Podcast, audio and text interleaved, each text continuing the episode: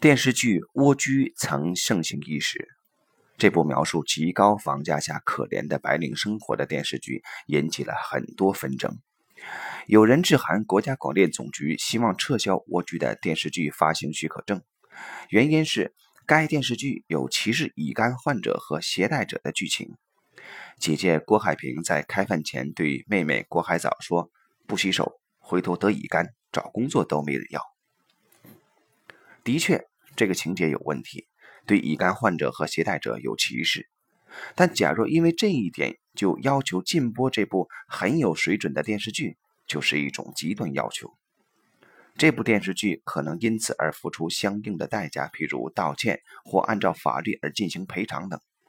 假若这个情节只是道德问题而不是法律问题，那么他就不必负担任何法律责任，而只承受道德压力了。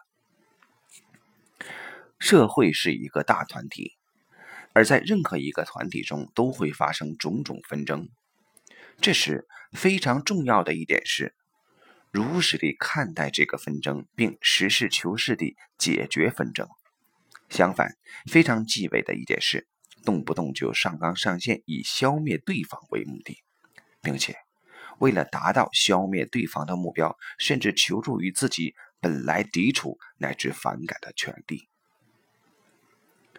法律可以制约极端的党同伐异。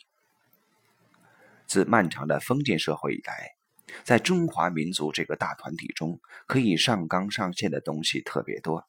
譬如儒家提出的“三纲五常”，“三纲五常”本来只是儒家的一个观点，但当它被统治者所利用而成为中华民族这个团体的核心逻辑后，有人把它当成了杀人工具。任何一个纷争中，双方都容易不断将纷争升级，而且很快升级到三纲五常上。于是这一方可以轻松找到借口干掉另一方，另一方也可以轻松找到借口消灭这一方。当然了，在君为臣纲，父为子纲，夫为妻纲的三纲下，臣子、孩子和女性就成了绝对的弱势群体，被消灭的概率大大提升。对于绝大多数而言，党同伐异都是人性的一个恒常存在。一个成熟的团体不得不允许党同伐异的存在，因为这不可能消失。同时，要在法律上限制极端的党同伐异的发生。封建社会的成熟君主都会使用这一权力手腕，任何时候都要保持至少两个臣子团体的存在。那样，两个臣子团体的任何一个稍稍重要的政治，最后可能都会求助于君主，这是君主权力的保证。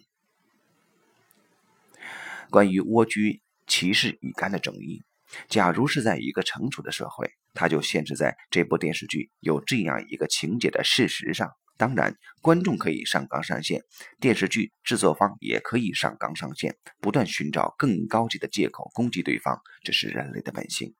但在法律上，这种上纲上线不会发生，极端的党同伐异不会发生。一个团体中最为可怕的事件之一是团体没有法律或程序正义。一切争议处理的基石是团体领导者的人为判断。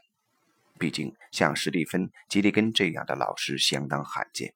在绝大多数团体中，一旦最终权力的基石是团体领袖，那么。就可能会发生很可怕的事情。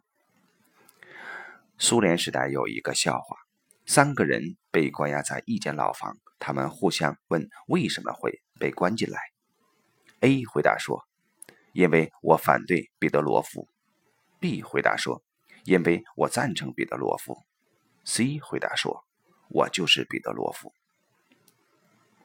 这类笑话通常被视为在嘲讽集权领袖。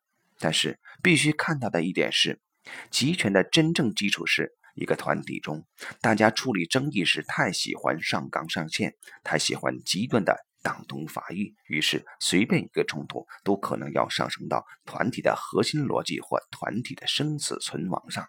结果就是，团体领袖获得极大权力，而且可以随心所欲地消灭他人，没有任何依据，他的心就是依据。所以。